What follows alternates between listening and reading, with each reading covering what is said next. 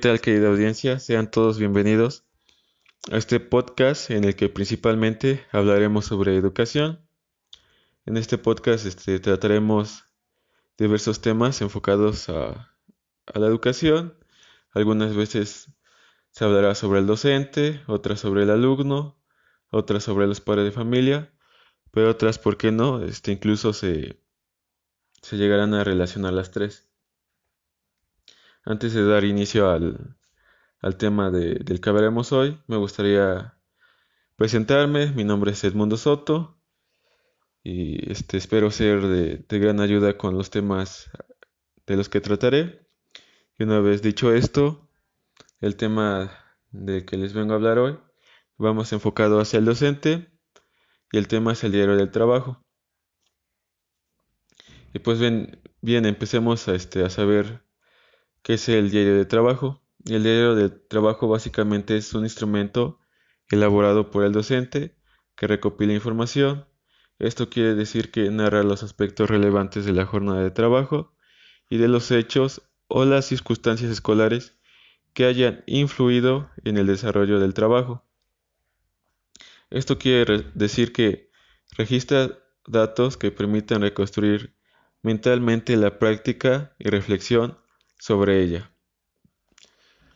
Este, bueno, para ser un poco más precisos, este, lo que hace el diario de trabajo es que el docente este, se evalúe a sí mismo y sepa en qué puede mejorar, ¿no?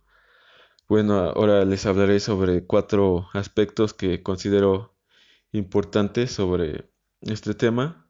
Y el primero sería la actividad planteada, su organización y desarrollo.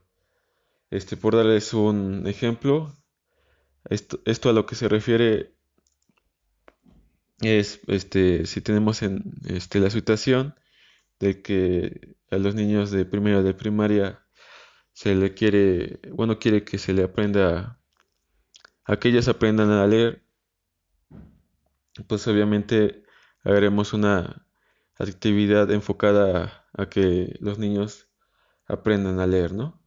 Y pues en este punto número uno, que la actividad planteada su organización y desarrollo, lo que busca hacer es que la actividad sea fundamental y precisa, ¿no? Y aquí pues obviamente se anotará qué tan eficaz fue, ¿no? Si el alumno le fue fácil o no su elaboración de la actividad qué tan este, fundamental fue para el alumno. Ese sería en el primer punto. En el punto número dos tenemos lo que son sucesos sorprendentes o preocupantes. Con esto nos referimos a, bueno, puede ser, iremos enfocados a las actitudes de los alumnos. Si algún alumno es este, muy pasivo o muy agresivo ya que suelen ser los que mayormente tienen problemas en, en, la escuela, ¿no? Y pues obviamente son sucesos este, alarmantes.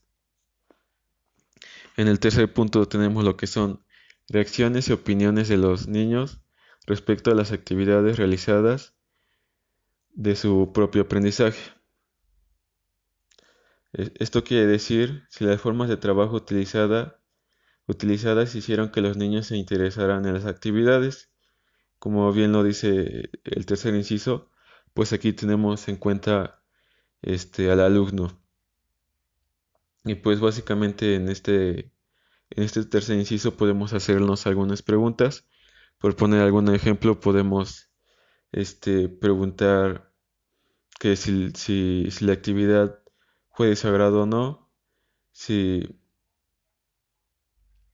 perdón, este, cómo se sintieron en la actividad y si les fue difícil o sencilla la actividad este, al realizarla.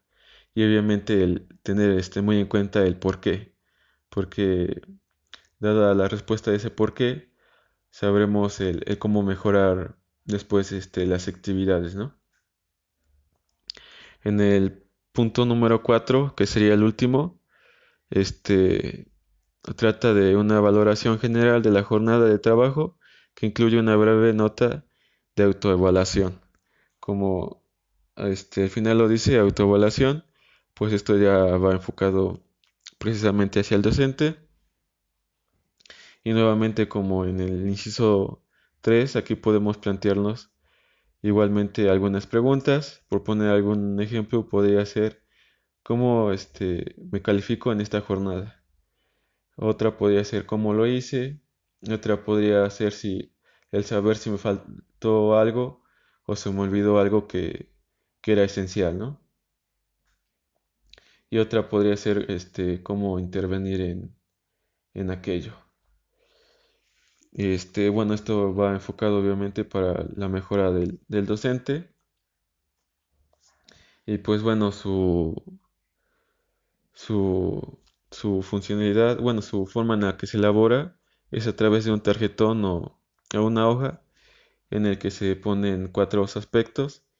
El primero es la fecha, la fecha de registro, el segundo es el grupo, el tercero la situación didáctica y en el cuarto se puede poner algunas preguntas que puedan orientar la reflexión, este, como anteriormente ya, ya hemos visto. Y pues bueno, antes de finalizar, me, me gustaría dejarles este claro o hacerles un recordatorio de lo que yo, de mis tres puntos que considero esencial, ¿no? Que no, que no podemos olvidar sobre lo que es el diario del trabajo. El primero que no tenemos que olvidar es que el diario del trabajo eh, trata sobre una narración de lo que ocurre en el aula, es decir, tanto el profesor como este, los alumnos. En el segundo tenemos el seguimiento y la evaluación, este obviamente sobre, sobre los alumnos y, la evaluación.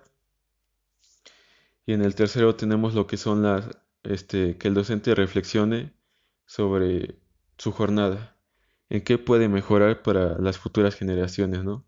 Hacer enriquecedoras sus, sus futuras clases.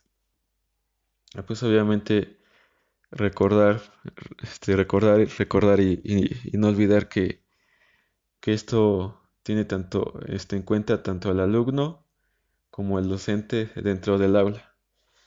Y pues bueno, esto sería todo por hoy. Espero les haya quedado claro. Este nos seguiremos viendo en un futuro podcast. Gracias por la escucha y bueno, no olviden que mi nombre es Edmundo Soto. Nos vemos hasta la próxima. Muchísimas gracias.